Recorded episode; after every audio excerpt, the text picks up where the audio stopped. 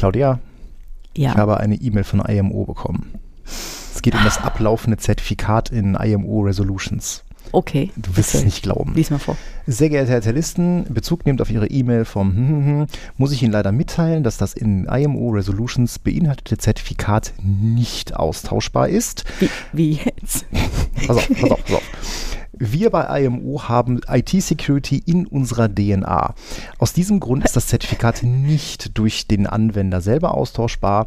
Da wir das Problem erkannt haben, bieten wir unseren Kunden an, gegen einmalige Zahlung von 1500 Euro einen Success Engineer damit zu beauftragen, die Software neu zu installieren. Im Rahmen der Neuinstallation wird das Zertifikat ausgetauscht.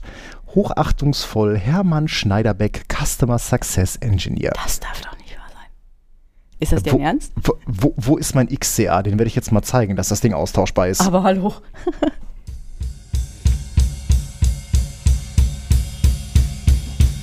Bitte korrigieren Sie das ganz schnell.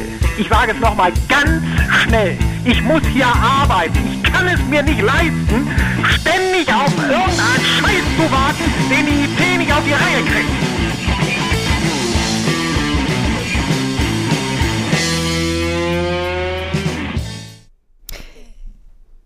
Das war jetzt nicht so erfolgreich, oder? Wir nehmen gleich mal Bezug auf das Intro. Ja, ja, ja, ja, ja. Ja, hallo und ähm, herzlich willkommen zu einer neuen Folge vom Wartungsfenster Podcast. Ich bin die Claudia und mit dabei. Der Patrick, hallo. Hi. Folge 18. Nicht Stimmt, am 12. 18 schon. Oktober 22. Ja, ich bin, ich bin schuld. Ich bin schuld. Nein, wir ähm, nehmen ja, bringen ja regulär alle zwei Wochen äh, mittwochs morgens eine neue Folge raus. Das haben wir Ähm, diesmal gerissen. Diesmal haben wir das ein bisschen gerissen, weil ich leider aus dem Urlaub äh, natürlich krank zurückkam und dann konnten wir leider nicht aufnehmen passend. Aber war ja jetzt nicht so wahnsinnig Wir, lang wir haben dazwischen. nachgelegt, wir haben nachgelegt. ja, das Intro, äh, äh, humoristisch aufbereitet, eine ziemlich ernste Sache. Äh, der ein oder andere hat vielleicht äh, durch die Medien äh, von diesem kleinen TI-Konnektoren-Drama mitbekommen. Ähm, wo irgendwie über, für über 400 Millionen jetzt ähm, der Austausch von sogenannten Konnektoren, äh, also zur Anbindung an die Telematikinfrastruktur, ausgegeben werden sollen, weil ein Zertifikat ausläuft auf den Geräten, das nicht angeblich nicht ausgetauscht werden kann. Ähm, Ganz witzig dabei, das werden wir auch verlinken, denn äh, dem Hacker Flübke, der aus dem Dunstkreis so des CCC kommt, äh, dem ist es gelungen, ähm, quasi das Gegenteil zu beweisen, indem er sich nämlich einen äh, TI-Connector von der Siconet äh, vorgenommen hat äh, und ähm, sich den mal ein wenig genauer angeschaut hat und äh, ja, es auch am Ende des Tages geschafft hat, diesen Connector in einer VM zum Laufen zu bringen und äh, äh, auch der Seconet ähm, äh, zu zeigen, dass man dieses Zertifikat sehr wohl austauschen kann und es gar nicht notwendig ist, da die ähm, Hardware zu tauschen. Oh, wie Und- peinlich. Ja, ja, das ist ganz lustig, weil die ähm, Seconet, also ne, Seconet hat der eine oder andere vielleicht schon mal gehört, die Sina-Boxen. Ähm, die werden ähm, halt so für verschlüsselte ähm, äh, Verbindungen äh, verwendet, also speziell jetzt hier bei Sicherheitsbehörden. Ja, auch wir kennen Sina-Boxen, haben sie stehen sehen im Rahmen von TKÜ-Projekten. Ähm, da werden die nämlich auch eingesetzt. Also wenn du irgendwie äh, Telekommunikationsanbieter bist und eine gewisse Größe hast, brauchst du so eine Sina-Box zur Anbindung an die ähm, Sicherheitsbehörden. Ähm, und da- daher kennt man Seconet und es gibt halt noch äh, zwei andere Hersteller, äh, nämlich Rise und ähm, äh, Compo Group Medical. Ähm, bei denen hat er sich jetzt auch schon angekündigt. Ach. Nach dem Motto, Kinder versteckt eure Konnektoren. Ähm, ja, ich bin da sehr gespannt. Wir verlinken mal den Twitter-Thread, den er dazu hatte und ähm, äh, geht mal davon aus, es sind ja jetzt noch ja, zweieinhalb Monate bis zum ähm, Chaos Communication Congress, äh, diesmal wieder in Hamburg. Und ich bin ähm, mir ziemlich sicher, dass wir da einen äh, wahrscheinlich sehr, sehr schönen Vortrag ähm, äh, dazu sehen werden, äh, wie man so einen äh, TI-Konnektor zerforscht. Ähm, wirklich Gold, Ja, pures spannend. Gold. Ja, äh, spannend. spannend. ähm, ja, was haben wir seit letztem Mal, ne? Ähm, letztes Mal hattest du das Thema Merch aufgebracht und ich dachte noch so bei mir, ach, das will doch keiner. Ja, genau, das Feedback war äh, genau gegenteilig. Ich fürchte auch. das heißt, jetzt, jetzt äh, müssen Jetzt wir die müssen Drogen wir warm liefern. machen. Wir Genau. müssen liefern und wir haben uns auch schon was überlegt. Ähm, äh, da Hoodies und Tassen für den ersten Schritt vielleicht eine Nummer zu viel wären, haben wir uns erstmal überlegt, äh, Sticker. Äh, wir werden jetzt ein paar äh, hochqualitative Sticker in Auftrag geben und wir bieten dann an, schickt uns einen Brief mit einem frankierten Rückumschlag und ja, dann schmeißen wir einfach ein paar Sticker Mhm. für euch rein, um eure äh, Laptops und äh, Büromöbel damit äh, zu verschönern. Ja, und schon mal danke, danke fürs Interesse. Ich bin, Genau, ganz, ich bin ganz Ähm, geflasht alle- wie immer. Ich bin auch immer dann- geflasht, wenn ich gucken will, wie viele Bewertungen wir so haben. Genau, es ist eine Bewertung mehr geworden, 22. Ähm, vielleicht schaffen wir dieses Jahr noch die 50. Das wäre cool. Über Oh, dieses Jahr, äh, ja. ja, ne, dann hatten wir fast ein Jahr rum mit 50 Bewertungen. Also 22 5 Sterne, bitte nicht weniger als 5 Sterne. Äh, wenn ihr weniger als 5 Sterne geben wollt, dann schreibt uns lieber eine E-Mail, Genau. warum ihr keine Gesagt, 5 sag- Sterne gebt. Sagt, sagt lieber, was wir besser machen, machen sollen, bevor ihr uns weniger als fünf Sterne gebt. Genau, und äh, wenn ihr mehr Einfach wegen der Sichtbarkeit. Ja, genau, Ja. das muss man ja schon sagen. Ne? Mhm. Also ich äh, erwähne das ja auch immer wieder. Äh, diese Bewertungen helfen natürlich dabei, dass äh, auch andere Leute diese Podcasts ähm, entsprechend vorgeschlagen zu bekommen. Und dazu geht es. Es ist ja nicht nur notwendig, dann uns auf iTunes fünf Sterne zu geben, sondern auch, äh, wenn ihr da mit anderen auf anderen Plattformen diesen Podcast hört, ähm, äh, bewertet uns auch einfach da. Das hilft allen dabei.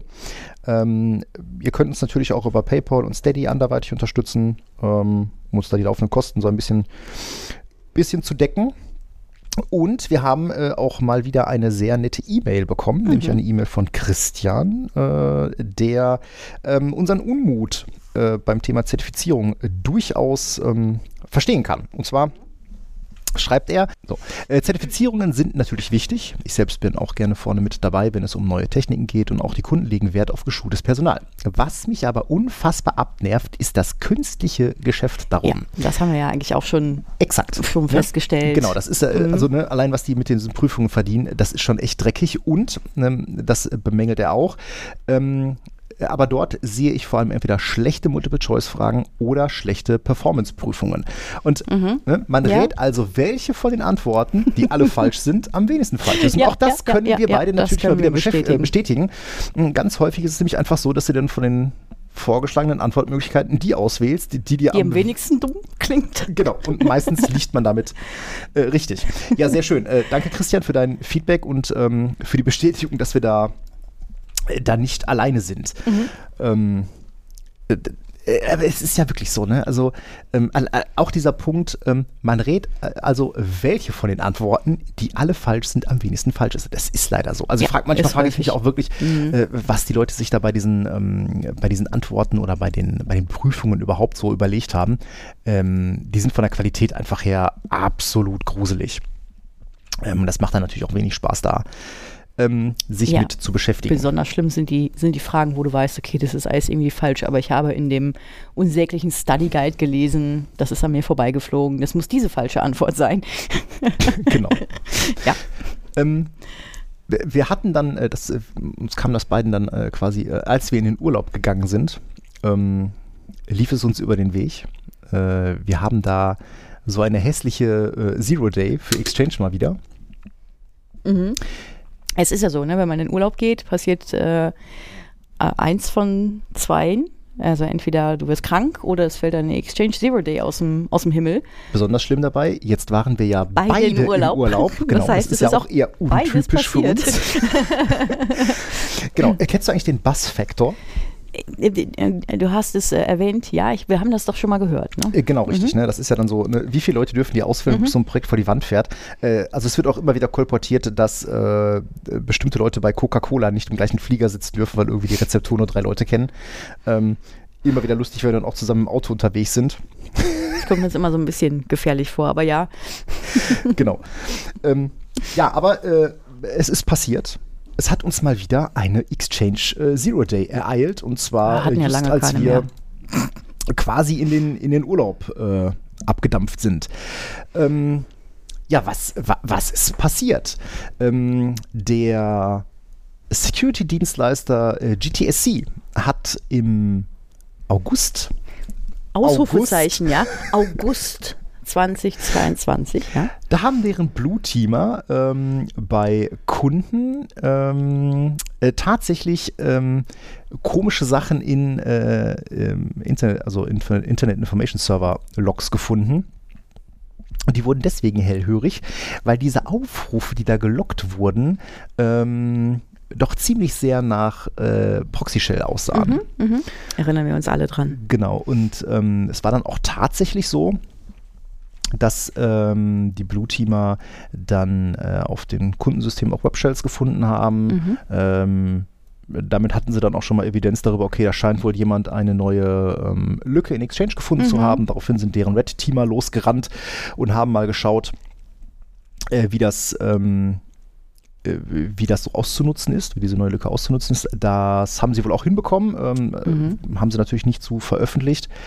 Ähm, interessant dabei ähm, waren dann wohl erstmal Hinweise darauf, dass der Angreifer wohl aus dem, ich sag jetzt mal, chinesischen Sprachraum kommt.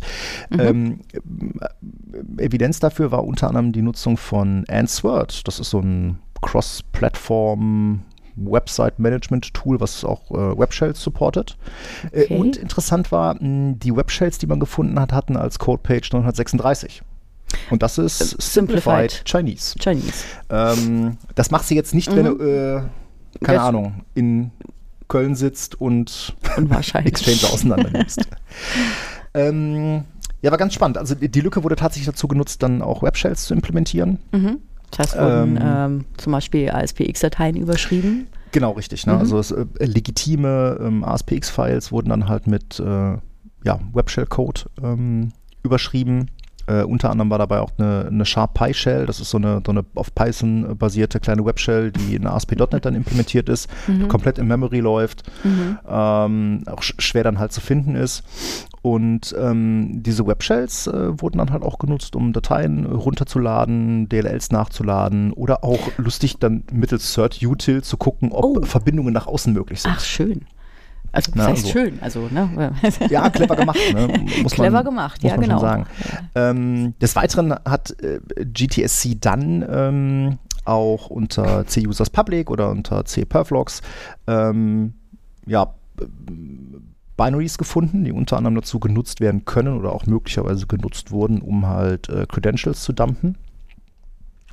Und naja, man ist dann auf jeden Fall äh, losgelaufen und hat äh, freundlich in Redmond nachgefragt, was denn da äh, Sache ist. Mhm. Und ähm, Microsoft hat es dann auch ähm, äh, bestätigt, hat ähm, Mhm. ganz konkret zwei Lücken benannt, ähm, die beide jeweils einen Score deutlich über 8 haben, nämlich einmal Mhm. den CVI 2022 41040 und Mhm. 41082. Ersteres ist ein Server-Side-Request oder eine Server-Side-Request äh, Forgery Vulnerability. Das andere ist eine PowerShell Remote Code Execution. Mhm. Ähm, beide haben einen Score über 8. Ich, ich glaube beide 8,8 oder so. Ja. Also schon ziemlich Mhm, übel. mhm.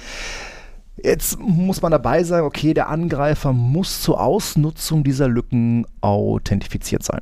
Das heißt, irgendwelche Credentials muss er schon genau, mal er muss auf abgegriffen jeden haben. Fall. Mhm. Ja gut, es reichen aber normale User-Credentials. Genau. Ne? Also dieser typische Fall, ein User hackt irgendwo seine Credentials ein, Mhm. die werden abgegrast und äh, können dann natürlich dann Mhm. im Rahmen von so einem Angriff ähm, äh, genutzt werden.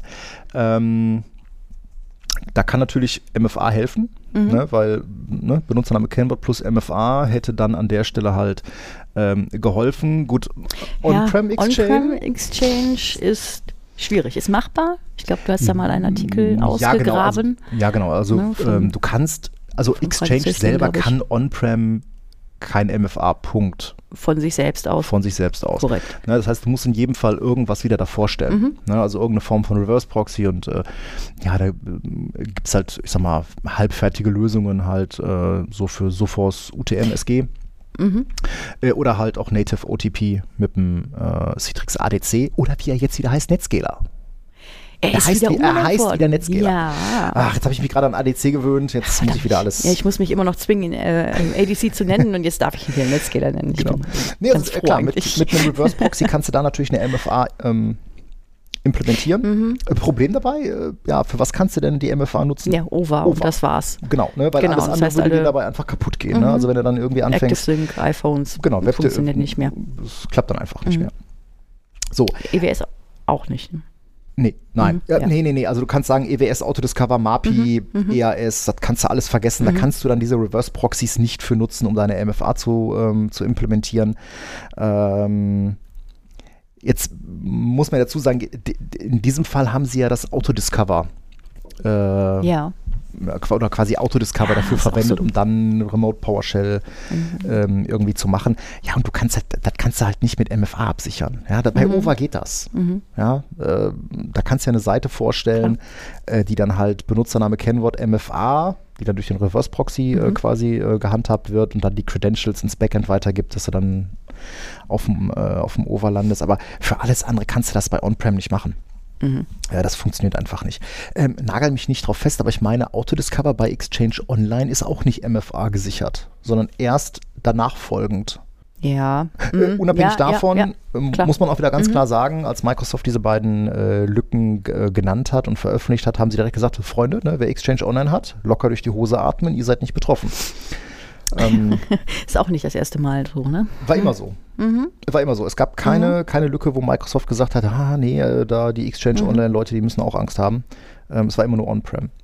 Ähm, und ähnlich, äh, also die, die ersten Workarounds oder Mitigations für diese Lücke waren dann auch wieder Re, äh, URL-Rewrite-Rules. Ähm, Das war ein bisschen holprig, glaube ich, ne? ja, da haben sie ein bisschen Bockmist gebaut. Ne? Also ähm, äh, Microsoft, also wenn man ja vielleicht nochmal die, die Timeline nimmt, also am 28. September, da gab es dann so die ersten Gerüchte.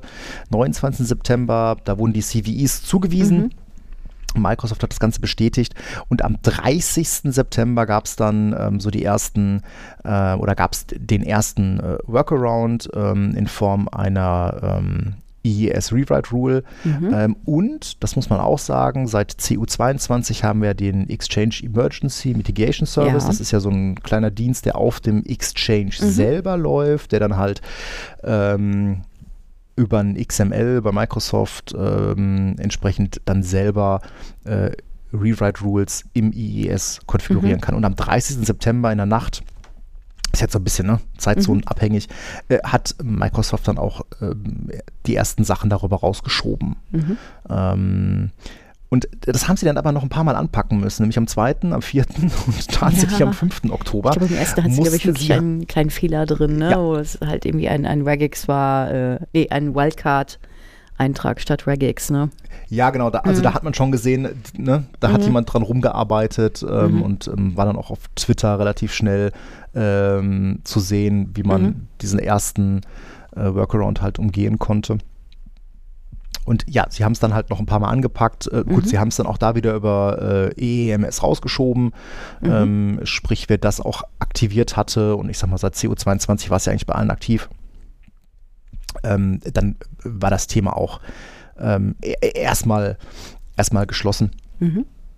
Ähm, was hat diese Rewrite Rule einfach gemacht? Naja, sie hat einfach ähm, geguckt, ähm, ob eine, eine Request-URL einem bestimmten Pattern entspricht. Mhm. Und ähm, wenn dieses Pattern halt erfüllt war, dann schlicht und ergreifend die Connection gedroppt. Ja. Ja, ähm, das war auch dann relativ zugeschnitten auf dieses Autodiscover und ähm, soweit man das erkennen konnte, hat das auch dann zumindest in den letzten korrigierten Versionen auch gut funktioniert. Ähm, was vielleicht noch ganz interessant war, äh, Citrix ist da auch nochmal mit aufgesprungen, hat das nochmal als. Anlass genommen, äh, auf die eigene Web Application Firewall im äh, ADC äh, hinzuweisen, hat gesagt, hallo, wir haben da jetzt auch eine Signature Rule, die das erkennt. Gut, wenn du natürlich keine Waffe hast, was machst du dann? Da waren sie dann aber so fair zu sagen, ja, guck mal hier, du kannst mit einer Responder Policy noch was machen. Ne? Also der ähm, äh, ADC, der kennt ja sogenannte Rewrite oder Responder Policies. Rewrite ist halt einfach nur das Anpassen von HTTP Requests und Responses, also zum Beispiel Manipulation, Header, Request, Seiteninhalt kann man damit machen. Äh, und Responder ist halt eher so klassisch Redirect, Custom Response, Verbindungen ablehnen auf Basis eines Requests. Das ist so ein bisschen, ja, Poor Man's Web Application Firewall. und da hatten sie tatsächlich eine Responder Policy dann rausgehauen, die dann ähm, auch quasi diesen ähm, diese URL aufgreift äh, und dann entsprechend über den äh, Netscaler ein, ein Connection Drop ähm, halt ähm, initiiert. Ähm, Dann hatte Microsoft äh, auch relativ zeitnah ähm, das sogenannte Exchange On-Premise ähm, Mitigation Tool V2 rausgebracht. Warum V2? Ja, V1 war Hafnium. Ähm, da haben sie also auch ein Tool rausgebracht, äh, welches da nochmal die entsprechenden ähm, Rewrite-Rules etabliert, sofern man das nicht selber gemacht hat, sofern mhm. die nicht über äh, EEMS reinkamen. Ähm, sie haben auch ähm, PowerShell ähm, Commands mit reingepackt, um Hunting zu machen, sprich Logs durchzuscannen. Mhm. Ähm, etc. Mhm. Ähm, da haben sie also schon ganz gut geliefert ähm, an der Stelle. Ja, ja, klar. Also wir, auch wir haben ja relativ schnell, also wir hatten es ja über die Telegram-Gruppe relativ schnell geteilt. Äh, ich glaube tatsächlich am 30. Ähm, äh, danke Dominik äh, ne, für den Link in der Nacht. Mhm. Ne, die Nacht ist auch mal zum Schlafen da. ähm, da haben wir es dann natürlich geteilt. Wir hatten dann am nächsten Tag auch direkt so die ersten Kunden informiert. Ähm, wir hatten ja nach Hafnium sowieso die allermeisten Kunden mit CO22 und dann später auch 23 beglückt. Also da war jetzt natürlich wieder viel Panik nach dem Motto, oh, haben wir da wieder gefreckte Exchange-Server mhm, oder mhm. hops genommene Exchange-Server. Aber ich glaube, so nach dem ersten ähm, drüber gucken, muss ich sagen, okay, bei uns an Kunden ist nichts aufgetaucht. Also mhm. da ähm, wurden auch dann Logs gecheckt und das war alles sauber. Ähm, ich weiß nicht, die Twitter-Bubble hatte ich jetzt nicht so verfolgt, deswegen, weil ne, ich war ja auch ja, dann irgendwie im Urlaub. Urlaub, hm, genau. Ähm, aber geht mal davon aus, es war natürlich mal wieder wahrscheinlich dann auch eine nennenswerte Anzahl an Exchange-Servern unterwegs, äh, die es getroffen hat. Ja, mag jetzt mit dem Urlaub zu tun gehabt haben, aber subjektiv war, glaube ich, die Aufregung darum nicht so groß wie, sagen wir mal, 2020, als äh, Hafnium kam. Ne? Ja gut, das mhm. hat, also Hafnium hat ja wahnsinnig eingeschlagen. Mhm. Ne? Mhm. Mm, was mir natürlich total Sorgen macht, ist ähm, die Art der Lücke. Ne, weil ja. wir, wir, kennen sie, wir dachten, also zumindest die Art der Lücke kennt man. Mhm. Äh, Microsoft hat jetzt vorgestern Exchange Security Patches rausgerollt. Mhm, mhm. Äh, ich glaube, keiner davon adressiert diese, diese Lücke. Ja, also da, ähm, die waren, glaube ich, vorher schon geplant. Ähm, und ja, so. Ja, ne, an, an, man dachte halt, das ist gegessen, ne? Nach, äh, nach Hafnium, nach den Patches, die man gemacht hat. Ja, auch nachdem auch Microsoft da ja auch nochmal Hand angelegt hat. Ähm, interessant auch dabei, diese, also das muss man sich vielleicht nochmal noch mal genau ähm, vor Augen führen. Diese Rewrite Rules flicken eine der beiden Sicherheitslücken, nämlich die äh, Rewrite Rule, ähm, flickt die CVE ja. 22, äh, 2022 mhm, 41040. Das ist die mhm. Server-Side Request Forgery Vulnerability. Mhm. Diese Rewrite Rule flickt nicht die PowerShell Remote Code Execution. Die Frage ist, ob du die ob du die heben kannst ohne die erste. Äh, korrekt, genau. Ja. Trotzdem musst du noch einen weiteren, du musst noch durch, durch einen weiteren Reifen springen, nämlich du musst nämlich die ähm, ja, Exchange PowerShell für Nicht-Admins mhm. deaktivieren. Ach, das klingt so schön, das klingt so einfach. Ähm, das sollte man eigentlich machen, ne? Also nur die Admins dürfen per Remote Remote auf äh, Remote genau, also, PowerShell ne, auf ja den jeder, Exchange, ne? Genau, ist ja recht einfach, ne? Set User und dann minus Enable Exchange PowerShell False, dann ist das aus. Was sagt uns ja. das? Dass es bei Default an ist. Dass es bei Default an ist. Mhm. Das heißt, es ist auch bei allen neuen Usern mhm. an. Natürlich kann man da mal schnell eine PowerShell drüber krabbeln und für äh, alle User ja. die Exchange PowerShell ähm, ausknipsen, aber neu angelegter User, da ist das Ding wieder an. Da ist es an. Der User hat natürlich ich sag mal, da er keine Berechtigung hat im, auf, auf Server-Level, hat er natürlich die entsprechenden Command-Lets vom Exchange nicht zur Verfügung. Korrekt. Muss man dazu sagen. Ja, genau. Trotzdem ne? wird ja diese, wird dieser, mhm. diese Lücke äh, ne, genutzt, ausgenutzt. Genau, ne? auch mit unprivilegierten Usern. Genau. Das heißt, ich finde es eigentlich wirklich ein bisschen ähm, umständlich, denn du musst ja für jeden neuen User, den du anlegst, musst du ausmachen das ausmachen. Genau. Äh, und dafür sorgen, dass deine Admins äh, das dediziert zugewiesen kriegen. Ich frage mich halt, ob man das nicht irgendwie mal, ob man das nicht skripten könnte. Nee, das musst du skripten, weil ansonsten mhm. ne, machst du es ja wirklich. Du hast es dann bei jedem User wieder aufs Neue. Mhm. So, und ähm, gut, das ist der zweite Reifen, durch den du springen muss. Ähm, ich behaupte jetzt auch einfach mal, die nächste Lücke kommt bestimmt. Das wird ja. nicht die letzte sein, die wir sehen. Mhm. Und jetzt kommt mal eine ganz unpopular Opinion. Also ich glaube, wer Exchange on-prem, also weiterhin on-prem betreibt, Wohlgemerkt, Exchange für Mailboxen, jetzt nicht Exchange nur für Hybrid. Weil die Kisten sind ja im besten Fall sowieso nur in Richtung Microsoft geöffnet. Äh, da ist das vielleicht nicht ganz so, ganz so kritisch, aber wer Exchange für Mail on-prem hostet, der hat jetzt ein Sicherheitsrisiko. Ich glaube, das, das muss man, also das ist jetzt Das ist, meine vielleicht unpopuläre Meinung, das muss man vielleicht echt so sehen. Also Exchange on-prem ist ein Sicherheitsrisiko. Ich hatte da vor längerer Zeit schon mal nach, nachgeschaut. In den letzten Jahren hat das einfach so unfassbar zugenommen. Ähm, die Lücken in Exchange und die Angriffe darauf. Mhm. Ähm, ja, das ist einfach das größte, das größte Tor, was offen steht. Wenn dein Exchange Ja. on-prem ins Internet geöffnet ist, gut, muss man dazu sagen, ne? ähm, ist es das nicht? Hm, Ja, gut, die Könnte Frage ist natürlich wieder, ist es das nicht? Haben wir Exchange-Server bei Kunden, die nicht in Richtung Internet geöffnet sind? Für, zumindest für OVA. Das, also, ne? Äh, Ja, also, alle wollen das auf dem, auf dem iPhone und so weiter. Ne? Das, das, das wollen alle, aber es ist vielleicht noch eine Überlegung wert, müssen wir das eigentlich so zur Verfügung stellen auf die Art und Weise. Gut, in dem Fall ist es ja so, wenn es musste nach außen Autodiscover aufgemacht sein. Mhm. Das heißt, wenn du natürlich deinen Exchange nur mit OVA nach außen stellst, aber kein Autodiscover, Mhm. äh, wäre das System wahrscheinlich jetzt erstmal nicht verwundbar gewesen. Wobei In Hafnium ja ganz Fall. konkret ECP-OVA Mhm. angegriffen hat. Äh, und ja, ich, ich glaube, am Ende des Tages ist das wahrscheinlich egal. Ähm, das System scheint so komplex zu sein, oder zumindest vielleicht in der, in der, in, gibt es in der Codebase Gemeinsamkeiten. Ähm, ich glaube, die nächste Lücke kommt da. Kommt da mit Sicherheit. Mhm. Viel zu befürchten. Ja, äh, da sollte man sich überlegen, ob man nicht auf Exchange Online migriert. Das könnte man tun. Ich greife mal dem Aufreger der Woche vor. Dafür wurde ich angepumpt für diese Ja. unpopular Opinion. Aber das äh, machen wir nachher im Aufreger der Woche. ähm, auch wieder chinesischer Sprachraum. Es gibt nämlich äh, eine lustige, oder ich bin über, eine, über einen Bericht gestolpert, der von einer sehr lustigen äh, Malware für VMware berichtet. Vielleicht müssen wir das irgendwann mal erläutern, warum man sowas immer lustig oder äh, äh, ich sagte vorhin so, ach, hübsch. Nein, natürlich ist das nicht hübsch für den, für den Anwender. Ähm, ähm, Ja, aber lustig es vielleicht im es hat Sinne so von, äh, kennst du dieses verrückte Lachen? Ja, ja, ja.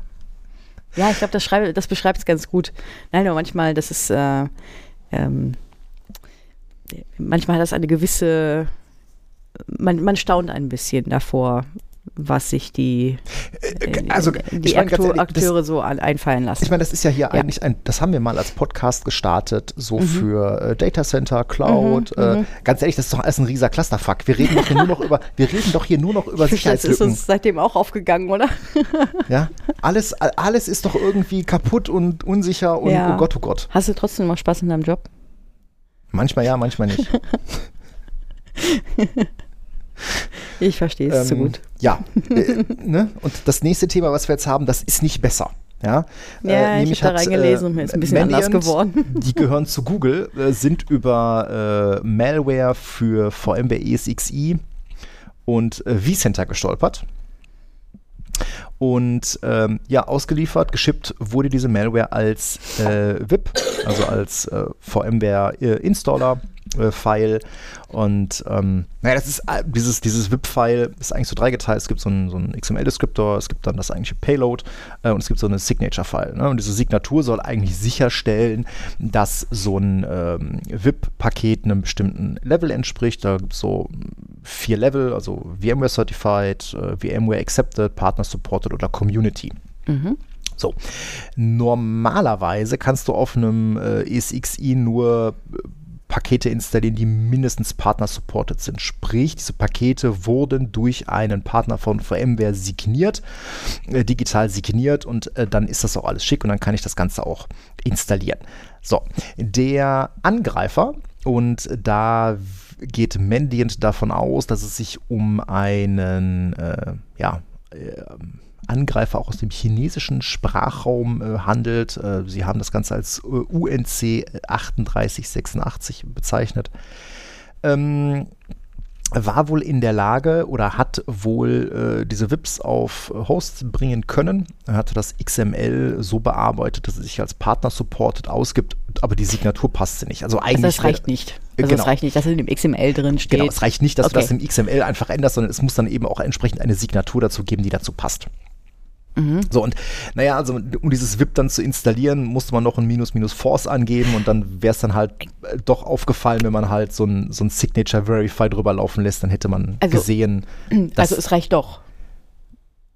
Du kannst es, also er sagt dann schon äh, bei der Installation, nee, nee, Kollege, also das kannst du jetzt hier nicht bringen und du kannst ihn dann aber mit einem Dash-Dash-Force dazu zwingen, es dann doch zu installieren. Ja, also kurz gesagt, das geht doch.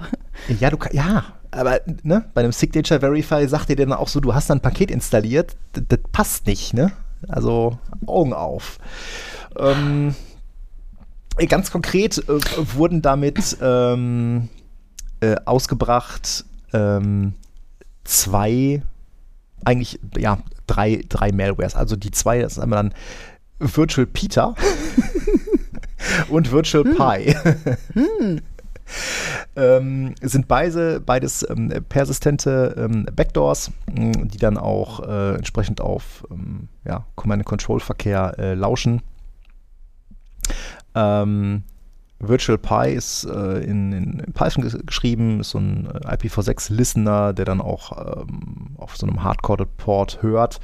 Ähm, hat man dann auch, ähm, sie haben dann halt entsprechend auch auf den Maschinen entsprechende, ähm, entsprechende Binaries identifizieren können, ähm, die halt dafür sorgen, dass das halt beim Start noch wieder ausgeführt wird. Ähm, das ist dann auch wieder so gemacht, dass die dann aussehen ähm, wie äh, valide VMware-Services. Ne? Also es gibt da zum Beispiel so ein, so slash bin slash RDT, der ähm, dann halt so ein Remote Listener startet. Mhm. Ähm, und RDT ist eigentlich das Reliable Datagram äh, Transport, ähm, was für Visan genutzt wird. Ja? Mhm. Und ähm, was an der Stelle dann irgendwie ganz interessant war, war, dass es dann unter anderem auch mit Virtual Gate eine Malware gab, die Windows-Gastsysteme auf einem infizierten Hypervisor angehen kann. Und an der Stelle fängt das Ganze an, dann doch ziemlich hässlich zu werden. Denn über eine, ähm, über eine, eine Schnittstelle, nämlich es gibt so ein, so ein Communication Interface, VMCI, zwischen Hypervisor und dem Tools, den VMware Tools, mhm. äh, war der Angreifer in der Lage, ähm, einen Dropper und darüber dann auch Payload in den Gast zu bringen. Und dann konnte der Angreifer quasi vom infizierten Hypervisor hm. zum Beispiel eine Shell im Gast starten. Okay, aber er brauchte dafür ein, ein Stück Software, was schon oh, läuft. Auf genau, dem, auf dem, auf dem Hypervisor. Auf ja. dem Hyper, ja, im, im, Gast oder habe ich das jetzt, das nee, nee, im Gast verstanden? selber konnte er es einfach droppen über, okay. äh, über die VMware-Tools. Es reichte halt entsprechend ein Stück Software, mhm. ähm, auf dem infizierten Hypervisor auszuführen. Und ähm, da gab es dann zum Beispiel so den, den Fall, das konnten sie dann halt auch nachvollziehen, ähm, dass über dieses äh, über diese RDT-Binary entsprechend dann ähm, eine, eine, Bash und ein Python-Skript und mittels VPX-User, Kennwort und äh, Gast-VM konnte man als Parameter übergeben. Äh, und dann hatte man eine Shell ähm, auf dem Gastsystem. Ja, und darüber konnte man dann auch dann rum wieder mhm. zum Beispiel einen Mini-Dump ziehen, um Credentials mhm. zu harvesten. Okay. Ähm, alles nicht so schön. Äh, interessant dabei, VMware hat das dann auch ähm, zeitnah aufgegriffen. Mal ganz kurz zwischendrin. Ja. Wollte ich nur mal erinnern, weil das alles sehr, sehr gruselig klingt. Der Angreifer muss schon auf deinem ESXi-Host ja, sein. Muss, er muss da schon drauf gekommen sein. Muss das, das heißt, da ist irgendwo sein. anders schon was sehr schief gelaufen. Äh, Korrekt. nur an der Stelle mal erwähnt. Ne? Korrekt. Das ist jetzt nichts, was man. Ähm, nee, nee, ähm, also der, äh, die Infektion erfolgte mhm. über ein, ein äh, Install-Package, mhm. ne, also über so ein VIP-File. Ähm, klar, da, da, muss also vorher mhm. schon mal jemand irgendwas gemacht haben. Aber ganz ehrlich, Leute, äh, äh googelt doch einfach mal nach ILO-Interfaces im Internet. Mhm. Ich behaupte auch, es wird irgendwo äh, ESXer geben, wo ein SSH läuft, äh, wo man dann halt drankommt. Ähm, VMware hat das Ganze aufgegriffen, ähm, hat dann nochmal auch konkret darauf hingewiesen, äh, dass sie, ähm, es gibt auch noch ein White Paper für, also Protecting vSphere from Specialized äh, Malware, äh, wo sie dann halt auch nochmal so ein paar Punkte aufbringen, wie man seine, seine ESXer, seine Hypervisor entsprechend schützen kann. Das heißt zum Beispiel Authentication und ähm, Authorization, also ne, Mhm, mhm. nutzt Airbag, trennt das vCenter vom AD. Ähm, das ist vielleicht ein Punkt, den können wir gleich nochmal ausführen. Erinnere mich mal dran, ne, so Rollenkonzept bei vSphere. Ja. Ähm, nutzt Secure Boot, ne? Trusted Platform Modules zum Beispiel. Also, ne, wenn du Secure Boot bei einem ESXer anmachst, dann kannst du keine Community Supported VIPs mehr installieren. Also diesen Accepted Level Community Support gibt es da nicht mehr. Ähm, zum Beispiel auch vSphere 8 bringt das mit, ne? kein Ausführen mehr von unsignierten Binaries. Das würde auch schon mal verhindern, dass jemand quasi äh, Malware auf dem ESXer ausbringt, die dann wiederum Sachen macht. Ne? Wenn das Zeug nicht signiert ist, dann geht das halt nicht. Ja, aktuell halt patchen, sprich das ganze Thema Lifecycle Management und Workload Hardening. Was heißt denn Workload Hardening? Das heißt zum Beispiel, dass man sich durchaus überlegen sollte, ob man dieses, ähm, dieses VM Communication Interface, ob ich das brauche. Ja? Ja. Also muss ich denn zum Beispiel über äh, Invoke VM Skript über VMware Skripte oder irgendwas im Gast ausführen können? Ähm, das kann man dann, das kann man ja zumindest mal hinterfragen, je nachdem, was man da für einen Workload betreibt. Ähm, und ähm, sie haben äh, in dem Zusammenhang auch noch auf einen KB-Artikel, nämlich 89619 hingewiesen, äh, Miti- äh, Mitigation und Threat Hunting Guidance äh, for Unsigned vSphere Installation Bundles. Ne? Warum Unsigned vSphere Installation Bundles? Weil dieses VIP oben initial, von dem wir gerade gesprochen haben, Ja. Nicht signiert war. Und ähm, da sagen sie halt auch, ne, mach Secure Boot an und äh, haben dann auch entsprechend ein PowerShell-Skript nochmal mit dabei gepackt, äh, wo man dann halt ähm, entsprechend die äh, Signaturen der installierten ähm, VIPs halt mal äh, verifizieren kann. Ähm, das ist über, über PowerCLI, ne? Das ist Weil dann es über gibt ja auch den. ESXCLI-Befehl. Nee, nee, das ähm, ist ein okay. PowerCLI-Skript, Mhm. ähm, was das Ganze macht. Also Links dazu haben wir dann auch in den, in den Shownotes drin. Mhm. Ne, Klammer zu, Klammer zu, greifen wir nochmal eben dieses Thema äh, Airbag auf. Ja. Ähm, da, ich meine, da ist natürlich dann auch die Frage, ne, inwieweit müssen denn zum Beispiel VMware-Admins, wenn sie die Hypervisor und das Mhm. vCenter administrieren, müssen die zum Beispiel VMs suspenden können? Müssen Nein. die Konsolen überhaupt aufrufen können? Genauso umgekehrt, hast du dann zum Beispiel Admin-Truppen, müssen die irgendwas an Hosts machen können? Oder reicht es nicht, wenn die halt äh, ne, so in der, ähm, in der VM-Ansicht, äh, VM- und Template-Ansicht, wenn sie da halt auf VMs zugreifen können, die neu starten können, die ausschalten, einschalten können, auf Konsolen zugreifen können. Ne, die VM-Admins müssen sicherlich auch keine Datenträger anhören können als Beispiel. Also da macht es durchaus Sinn, je nachdem, wie groß das eigene Admin-Team ist, ähm, da kann es schon Sinn machen, mal zu überlegen, was müssen die wirklich können und das dann auch Ja. über das wirklich gute Rollen, ähm, äh, Rollensystem bei äh, im, im vCenter mal Das genau auszuklamüsern. Also da kann man ja schon sehr, sehr, sehr sehr, granular seine, seine Rollen entsprechend bauen. Äh, und das kann dann schon Sinn machen. Secure Boot, ne? Ich meine, klar, das ist jetzt auch nicht unbedingt, ich meine, das heißt ja heute, dass die Leute dann auch bei Clients sagen, "Hö, Secure Boot, muss ich das denn anmachen? Ja, Ja, und Ja. Ne? tut dir das weh? Nein. Genau, und das tut ja auch bei einem, bei einem Hypervisor nicht weh. Und du kannst es ja bei VMware auch nachträglich anknipsen. Ne? Also das geht ja, ähm, das geht ja schon. Aber alles in allem schon ziemlich gruselig, zeigt natürlich auch mal wieder, dass auch ein Hypervisor halt ein Angriffsziel sein kann.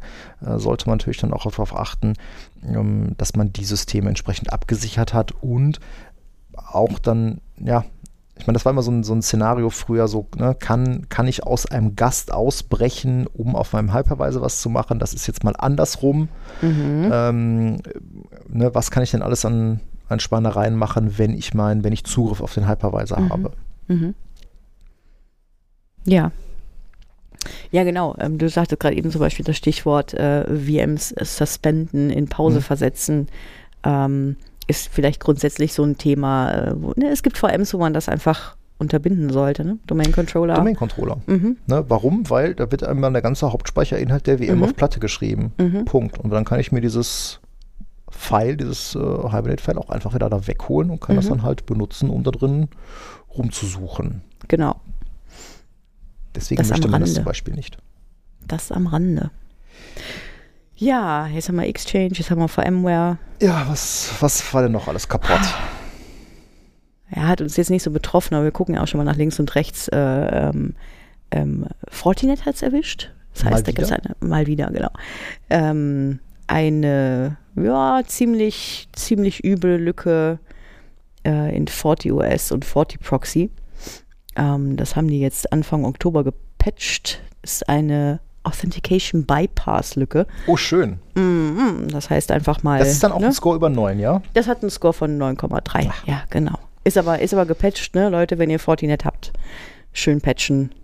Am besten gleich. Ja. Äh, Auch immer wieder so ein Einfallstor. Ne? Darf, also, ne, das ist ja also, Mhm.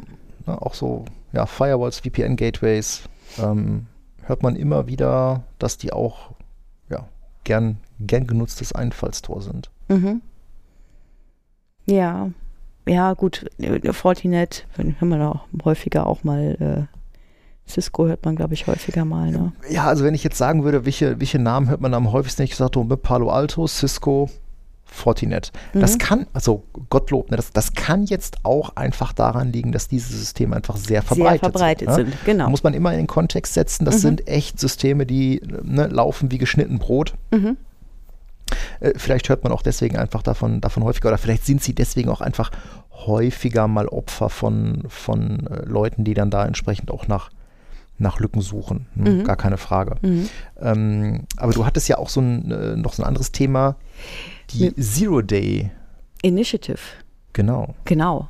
Ähm, du hattest ja vorhin erzählt, das war die äh, GTSC. Ja. Genau. Die hatte ja im August bereits diese Lücke aufgedeckt. Ja, von Exchange. Äh, Finde ich auch Ähm, interessant, ne? dass ja. im, August haben die halt die ersten Angriffe bei ihren Kunden beobachtet. Ja. ja. Oder bei einem ihrer Kunden Äh, genau. beobachtet. Ähm, und die haben als erstes das an die Zero Day Initiative ge Mhm. gemeldet. Und dann musste ich erstmal nachgucken, was das ist. Das hatte ich so noch nicht gehört. Das klang interessant. Das ist eine Initiative, die wurde schon 2005 gegründet von äh, Tipping Point damals. Ähm, Dreicom. Äh, äh, ganz ehrlich? Tipping Point, ja, H HP Tipping Point. Ja. Äh, Ja, die sind- 3Com, ja, dann- genau, die, dann müssen, HP. genau, die Ja, sind ja genau. dann über diesen 3Com-Aufkauf dann bei HP gelandet. Genau. Tipping Point, und, ne? und dann sind sie von Trend Micro gekauft worden. Achso, dann hat Tipping Point, Dann hat äh, HP, HP Tipping Point an verkauft. Trend Micro. Genau. Ah ja, okay. Exakt. Also ist jetzt eine Initiative von jetzt Trend Micro. Mhm. Ähm, lebt halt entweder von der freien Beteiligung durch Researchers, also Sicherheitsforscher, Mhm. ähm, oder eben auch durch den Aufkauf von Sicherheitslücken in einschlägigen, auf einschlägigen Dark Web-Seiten, ja. Ähm, Durchaus interessant, ne? weil wenn du jetzt sagst, äh, lebt von Beteiligung Ja. freier Sicherheitsforscher, das ist ja zum Beispiel Leute im Umfeld des CCCs, die ja durchaus bekannt dafür Ja. sind, dass sie sich halt Dinge mal angucken und äh, zerforschen. genau. Ähm, und dann am Jahresende darüber Vorträge halten, wie kaputt das alles ist. Mhm. Äh, auf der anderen Seite, der Aufkauf von Sicherheitslücken, naja, das ist natürlich etwas, das ist halt ein Geschäft. äh, das ist unter anderem Geschäft, an dem sich auch äh, deutsche Behörden beteiligen, wie zum Beispiel die CITES. Mhm. Ja? Ähm, das sind ja so ein bisschen unsere, unsere Staatshacker, äh, wie sie manchmal belächelt werden. Aber das ähm, gehörte schon immer mit zu deren äh, Portfolio Mhm. mit Zweifel dazu sagen, ja, dann kaufen wir uns halt eine Sicherheitslücke, wenn wir irgendwo ran müssen. Mhm. Ähm, halte ich für durchaus äh, verwerflich sowas. Wenn man das als, wenn man das als Behörde So- macht. Ja, ja, das, das ja, das ja. Nein, hier geht es darum, äh, Also Sie dürfen das ja gerne kaufen, gerne auch mit Steuermitteln, aber dann wird das verdammt nochmal geflickt und nicht äh, Ja. in, den, in den Werkzeugkasten gesteckt. könnte man ja mal brauchen. ja, so weit soll es kommen. Autsch. Nein, hier geht es darum, dass du, äh, ähm, dass mit den Herstellern zusammengearbeitet wird. Äh, der Hersteller wird also informiert durch die Zero Day Initiative. Hier hast du hast eine Sicherheitslücke. Ne, die notieren das Datum und geben dem Hersteller eine Frist. Typisches Prozedere dabei. Ne? Ich finde Prozedere. eine Sicherheitslücke, ich spreche die Leute an und sage denen, ihr könnt das jetzt hier binnen 30 Tagen flicken, danach hänge ich das an die große Ja, Glocke. Gut, ich glaube, die machen halt eher so ein halbes Jahr oder ja, sowas. ne? alles gut. Ja, und hier sprechen wir halt auch von äh, VMware, Microsoft, SAP, Adobe und auch äh, und so Ja. weiter. Ne? Also könnt ihr euch gerne mal angucken. Äh, und ganz witzig fand ich dabei, da gibt es eine Seite, die heißt ähm, ähm, Upcoming ähm, äh, Advisories. das heißt, da ist schon eine riesige, riesige Liste, äh, also unter anderem noch zehn, zehn Stück bei VMware an Sicherheitslücken, die bereits dort bekannt sind. Äh, und Achso, die also jetzt im Rahmen dieses Disclosures schon bekannt sind, die ja, sind ja, genannt genau. worden? Da steht natürlich nichts, also da stehen natürlich keine Details auf der Seite, ne? aber der Knackpunkt ist ja, es wurde an VMware gemeldet und wenn die bis Tag X nichts dagegen getan haben, ne, da sind unter anderem Lücken dabei von bis zu 9,8. ja. und äh, ne, da steht dann ein Ablaufdatum dahinter und dann steht zu vermuten, wenn wenn bis dahin nichts passiert ist, dann wird das auf irgendeine Weise veröffentlicht, ja. No pressure. No pressure, ja. Aber ich glaube, das muss vielleicht manchmal sein. ja, und äh, ne, also zehn Stück beim, bei, bei VMware. Microsoft habe ich ehrlich gesagt nicht gezählt. Das war so eine gefühlte Bazillion, fürchte ich. ja, guckt euch das mal an. Ich fand das, fand das ganz witzig. Mhm. Ach, apropos ähm, Sicherheitslücken. Du hast vorhin mit so, so Sachen rumgeworfen wie Server-Side Request Forgery. Ja. Ähm, wenn ihr euch da draußen mal. Hm? SQL-Injection und Cross-Site-Scripting. Ja, ja, ja, ja. Was da es gibt. Es gibt eine, ich habe eine ganz äh, knuffige kleine Seite, die das mit äh, Bebilderungen und sehr charmant erklärt. Sie nennt sich hexplaining.com. Nice. Könnt ihr euch mal angucken. Das ist sehr einfach erklärt, auch wenn ihr mal, ich sag mal, einen Anwenderkreis habt, dem man sowas mal erklären muss oder verständlich machen muss, warum ein bestimmtes Verhalten ein Problem ist. Ähm, Endanwender, ne? Genau, ja, da ist keine gute Idee, dein Kennwort mit einem Post-it an den Monitor zu machen. Ja, okay, das behandelt das hier jetzt leider nicht. ähm, aber äh, ne, da, da, ist es wirklich sehr einfach mhm. mal erklärt, ne, warum bestimm man bestimmte Dinge im Internet nicht, nicht einfach irgendwie in irgendwelche Formulare reinhacken sollte. Mhm. ja, sehr geil. Ja, den Link packen wir, packen wir mit in die, packen wir mit in die Shownotes. Ja, genau. Bin dann auf dem Wege noch auf eine Seite gestoßen, die ähm, auch ganz interessant darüber berichtet hat, wie man so seine interne Webanwendung mal auf die eine oder andere ähm, eher ungewöhnliche Lücke testen kann. Also mhm. die haben ganz konkret äh, fünf Exploits Unusual Authentication Bypass Techniques äh, mal vorgestellt. Da war unter anderem allen dabei, du hast eine Webanwendung, sieht man hier ständig, ne? du hast eine Webanwendung mit SSO. Das heißt, du hast irgendwo entweder bei dir on-prem ADFS laufen, das ist eine Webanwendung, ähm, wird über ADFS authentifiziert bei dir äh, on-prem oder über dein ähm, Azure AD. Das schützt dich nicht notwendigerweise davor, dass diese Anwendung geknackt wird. Warum? Weil es nämlich mit der Anwendung ähm, steht und fällt, wie die die Informationen übergibt. Mhm. Wir haben zum Beispiel eine, eine Lücke, die sehr schön geschildert hat, dass dort in ähm, in Hashes in der URL Dinge mit übergeben wurden, die nicht übergeben werden dürfen, weil mhm. die weiterverwendet werden konnten. Äh, oder dass bestimmte Cookies, äh, Informationen in Cookies standen, die da nicht hätten stehen dürfen. Können wir euch auch mal einen Link, Link reinsetzen. Ähm, vielleicht ist das für den einen oder anderen interessant, der Webanwendungen betreibt. So wichtig. Ja. Ja, ist so. Genau. Und Trommelwirbel? HP hat, oder Aruba muss man sagen, ja. hat etwas getan, wo wir dann erstmal ein bisschen ungläubig waren und dachten, ach, ungläubig? ja, also mit, mit dem Firmware Release 16.11.007, ähm, weißt du eigentlich, ob das jetzt bestimmte Switch-Serien betraf? 16, 11, alles, was ja, aktuell rumfleucht. Ja, alles das, das übliche 25, 30, 29, 30, 29, äh, also, nee, 20 ist, äh, kriegt keine, keine aktuelle mehr. Also alles, was noch aktuelle Firma bekommt. Also alles, was WB irgendwas Firma kriegt. WB oder K oder Y. Genau, K sind auch. die 54er, ja. ne? Mhm. Hm. Sie werden Talent und HTTP standardmäßig abknipsen.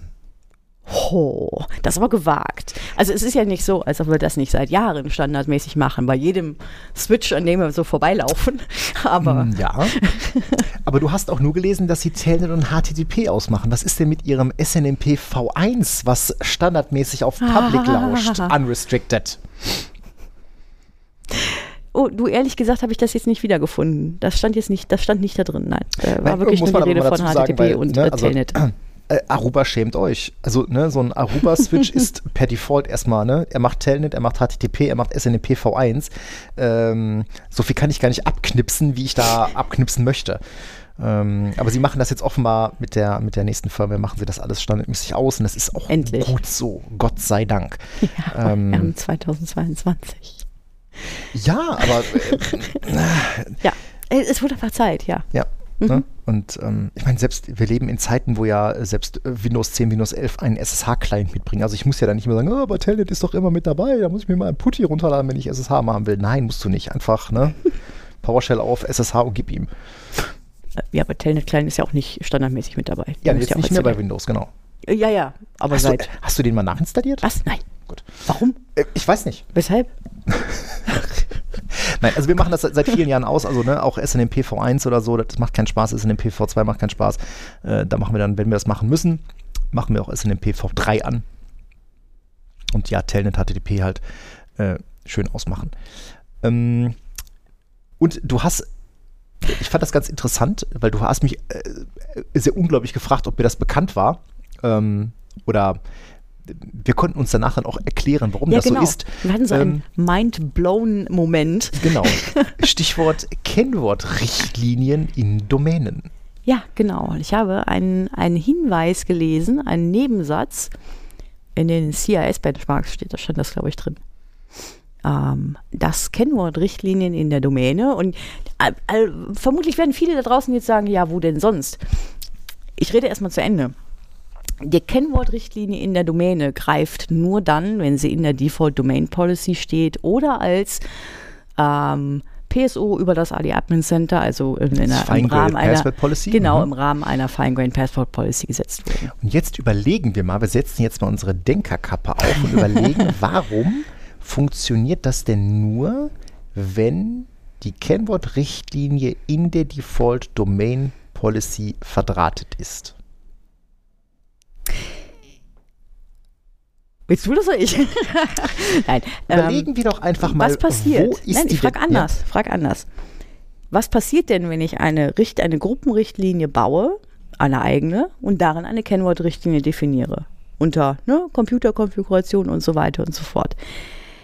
Dann betrifft das nicht die Domain-User, die sich auf dem Computer anmelden, auf den diese Richtlinie zieht, sondern die lokalen User, die auf diesem Computer vorhanden sind. Genau, weil die Kennwortrichtlinie ist ja im Computerteil der Gruppenrichtlinie ähm, konfiguriert. Das heißt, eine, diese, also diese Kennwortrichtlinie zieht ja nie auf einen Benutzer, sondern immer nur auf einen Computer und betrifft die dort angelegten Computerkonten Also in, dem, in der lokalen SAM. in der lokalen SAM. So. Jetzt gehen wir mal hin und überlegen, wo ist die Default Domain Policy denn verknüpft? Oben. Genau. Ganz das oben. heißt, sie zieht auf alle Computer. Mhm. Und dazu gehören auch die Domain-Controller. Mhm. Was ist denn die lokale SAM eines Domain-Controllers? Ja, das ist deine AD. Das ist das Active Directory. Mhm. Und deswegen funktioniert das Ganze. So, und jetzt habe ich, jetzt habe ich, ich habe das im Ohr, ne? Also die, ähm, die ganzen alten Hasen da draußen oder ich, mir fallen bestimmt, mir fallen ein paar Leute ein, die jetzt, glaube glaub ich, ja lachend am Boden liegen, dass wir da jetzt erst drauf kommen. Aber hey, wir hatten einen Mindblow-Moment und das mussten wir jetzt mal teilen. Genau, also ihr könnt gerne, ähm, es kann natürlich immer nur eine Richtlinie geben, ähm, die eine Kennwort-Policy vorgibt. Ähm, die muss dort verknüpft sein, dass sie auf die Domain-Controller zieht. Mhm. Wenn ihr mehrere Gruppenrichtlinien habt, die Kennwort, eine Kennwort-Richtlinie vorgeben, dann zieht halt die letzte. Ja? Äh, was immer zieht und was über, über allem zieht, das ist die Fine-Grade Password. Genau, also das Policy, ist ja auch du da eine gemacht hast. Genau, das ist ja auch eigentlich der, der der. Teil, den man heute machen sollte. Also ähm, Default Domain Policy, die Kennwort-Richtlinie da drin, lasst die einfach so, wie sie ist. Mhm. Ähm, und wenn ihr dann ähm, eine ja, Fine-Graded Password Policy nehmt, ähm, dann habt ihr auch einfach mehr Möglichkeiten zu steuern, auf wen die ziehen soll, weil diese können halt dann auch, die ziehen, also eine Fine-Graded Password Policy zieht wirklich auf Benutzer. Du guckst mich jetzt gerade fragend an. Ich glaube, die heißt Fine-Grained. Fine-Grained? Oh, Feinkörnig, oder? Oder? Ich, ich müsste jetzt nachgucken. Egal. Wir gucken das gleich nach. Eins Also, von beiden ist genau. richtig. ähm, weil die zieht tatsächlich auf Benutzer. Ähm, da kann ich Gruppen angeben, auf die sie ziehen sollen. Und ich habe auch noch ein paar mehr Einstellungsmöglichkeiten. Ne? Äh, da kann ich ja auch sowas wie, wie Soft-Logout konfigurieren. Ich glaube, das kann ich in der, in der normalen Kennwort-Richtlinie gar nicht machen. Ähm, dass ich ja dann auch sagen kann, ne, nach drei fehlgeschlagenen Anmeldungen binnen 60 Minuten, sperr das Konto und nach 180 Minuten gibt es wieder frei. Ähm, das ist ja dann immer so ein bisschen der, ähm, der, ja, ich will mal sagen, der, äh, der zarte Weg, Leute dann mal auszusperren, ohne dass man im Helpdesk direkt überrannt wird, äh, nach dem Motto, oh, ich habe mir meinen mein Account zugemacht. Ähm, also grundsätzlich immer die nehmen und Mhm. nicht irgendwie äh, mit der Default Domain Policy rumhantieren. Oder mit anderen GPOs, die Kennwortrichtlinien definieren, weil die ne, betreffen dann nur lokale User. Genau. Ich hatte ja oben schon mal angerissen. Hm, du hast dich aufgeregt. Na, ich habe mich nicht aufgeregt, aber ich habe meine, Hat sich jemand äh, anders meine, aufgeregt? meine unpopular Opinion Richtung Exchange äh, kundgetan. Und zwar, ich bin ja auf diesem Business-Tinder, LinkedIn, unterwegs. Und eigentlich rege ich mich da immer viel. Also, ich, ich, das Lustige ist ja, viele Leute sagen ja, sie regen sich bei Twitter immer so viel auf. Ich gar nicht. Ich reg mich bei diesem Business-Tinder und Business-Facebook viel mehr auf. Ähm, es begab sich, dass ähm, auch dort äh, von der ähm, Exchange-Sicherheitslücke, von diesem Zero-Day, ähm, berichtet wurde. Und zwar hatte das Bundesamt für Sicherheit in der Informationstechnik, BSI, ähm, gewarnt und hat einen entsprechenden Artikel äh, veröffentlicht, ähm, in dem sie halt auf diese Schnittstelle hingewiesen haben. Das habe ich kommentiert mit trifft natürlich nur die, die Exchange immer noch on-prem betreiben. Vielleicht doch einmal die Gelegenheit, diese Entscheidung zu überdenken. Äh, Zwinker-Smiley. meint natürlich auch, ja, Exchange Online war halt wieder nicht betroffen. Richtig. Äh, da gab es dann auch ähm, ein bisschen äh, Zuspruch von äh, einigen anderen Lesern, aber es gab dann auch den Chief Information Officer eines, ich will mal sagen, äh, Berliner Kommunalbetriebes. Ähm, der hat nämlich dann Folgendes äh, darauf geantwortet.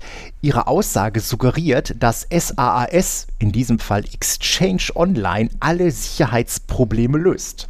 Diese Aussage sollten Sie als Airquotes, Trusted Advisor mal überdenken. Die Bündelung eines Risikos auf eine Stelle macht es nicht unwahrscheinlicher. Wenn du Punkt. das gesagt hättest, dann hätte er sicher recht gehabt, aber Jetzt frage ich mich natürlich, an welcher Stelle, ähm, äh, lieber Herr H., habe ich das suggeriert, dass damit alle Probleme gelöst sind? Ähm, ich habe mich dann für seinen Kommentar äh, bedankt und ähm, habe ihn dann halt auch mal gefragt, ähm, er könnte ja mal in einer ruhigen Minute reflektieren, was ihn so getriggert hat. Direkt danach habe ich überlegt, hm, wo habe ich denn den, diesen Berliner, wo ist mir denn dieser Berliner äh, äh, Kommunalbetrieb mal über den Weg gelaufen? Und ich habe angefangen zu googeln. Und dabei bin ich dann über ähm, also du hast dich erinnert, dass du da mal was ich gelesen habe da mal hast. was gelesen also du hast jetzt und nicht dann, angefangen. Okay, nein, nein. gut. Und ähm, ich bin dann über einen äh, Heise-Artikel aus dem Juli 2020 gestolpert, Hm. namens Angriffswarnung Doppelpunkt massive Ja. IT-Sicherheitslücken in Berliner bla bla bla. Ähm, Ich wollte gerade schon Piep sagen. genau, na, die piepst Nein. da nicht raus, wir kürzen das einfach so ab. Ja, äh, der Kollege, beziehungsweise dessen Laden ist da offenbar äh, 2020 bei einem Pentest nicht so geil weggekommen. Jetzt muss man dabei sagen, der gute Mann äh, ist laut LinkedIn-Profil erst seit äh, ein wenigen, äh, wenigen Monaten dort der CIO. Ähm, vielleicht ist da alles braun und riecht komisch, ich habe keine Ahnung. Auf jeden Fall scheint ihn irgendwas an, meine, meiner Aussage hart getriggert zu haben. Ähm, äh, ich war, war erst mal überlegen, ob ich mich darüber aufregen soll. Ich habe es dann äh, am Ende des Tages dabei belassen und dachte mir, naja, äh, irgendwie scheint ihn das getroffen zu haben. Aber ich bleibe dabei. Exchange On-Prem, so richtig mit Mailboxen, ist ein Problem und ja, da sollte vielleicht jeder mal überlegen, ob er da davon wegkommt. Weil ich denke, da kommen auch die Einschläge einfach näher. So ist's. Ich fürchte, was heißt ich fürchte, aber ich habe mich einfach noch nicht wieder aufgeregt. Ja, du hast dich schon aufgeregt, aber das sind keine Sachen, über die man reden kann. Ja, natürlich habe ich nicht. Richtig, korrekt. das kann man jetzt so nicht erzählen, nein. Ähm, nö, alles schick. Ich habe keinen Aufreger mitgebracht. Ja, ich denke, der eine, der eine reicht dann auch äh, für zwei. Oder vielleicht ist man auch schon resigniert und Je, äh, bist du Regt abgestumpft? sich gar nicht mehr auf. Oder war dein Urlaub so erholsam, dass du dich nicht mehr aufregst? nicht. naja, ich meine, jetzt haben wir zwar die ähm, Aufnahme ein bisschen, ähm, ein bisschen gerissen. Äh, wir werden jetzt dann mit ein, zwei Tagen Verspätung veröffentlichen. Das wird aber nichts daran ändern, dass wir dann äh, quasi den nächsten Aufnahmetermin schon geplant haben. In diesem Sinne würde ich sagen, heute mal wieder viel zu viele Sicherheitslücken. Wir sollten echt mal, wir müssen echt mal gucken, dass wir da weniger, äh, ne, das ist Ja, immer so mehr, alles so ein bisschen mehr Datacenter und ja, keine Ahnung. Wir sollten vielleicht auch Dinge mal erzählen, die, die aufbauend sind. und Nicht immer so. Ich hatte ja schon mal erwähnt, dass, mein, ein dass bisschen- mir irgendwann mal bisschen aufgegangen hinterher. ist, dass mein, dass mein Blog auch eigentlich eine, eine, eine, eine reine Ansammlung von Dingen ist, die kaputt sind. Ne? Ja, Ah, es ist alles so sinnlos. Naja, komm. Ich würde doch sagen, was mit Holz und kleinen Tierchen. äh, doch, ja, im nächsten Leben auf jeden Mhm. Fall. Im nächsten Leben auf jeden Fall. Ich hätte gesagt, wenn es jetzt heute nicht geregnet hätte, würde ich sagen, ich mähe gleich noch meinen Rasen. Aber ähm, das kann ich Mhm. mir heute, glaube ich, knipsen. Egal. In diesem Sinne würde ich sagen, haben wir die letzten zwei Wochen wieder ganz gut zusammengekehrt. Es ist alles sinnlos, es ist kaputt und äh, grundsätzlich unsicher. Danke, dass ihr uns trotzdem zuhört. In diesem Sinne würde ich sagen, bleibt gesund, habt Spaß, bleibt Macht's uns treu, gut. bewertet uns überall, wo ihr Ja. uns bewerten könnt. Und dann hören wir uns in anderthalb Wochen. In anderthalb Wieder. Wochen. Bis dahin. Tschüss. Ciao.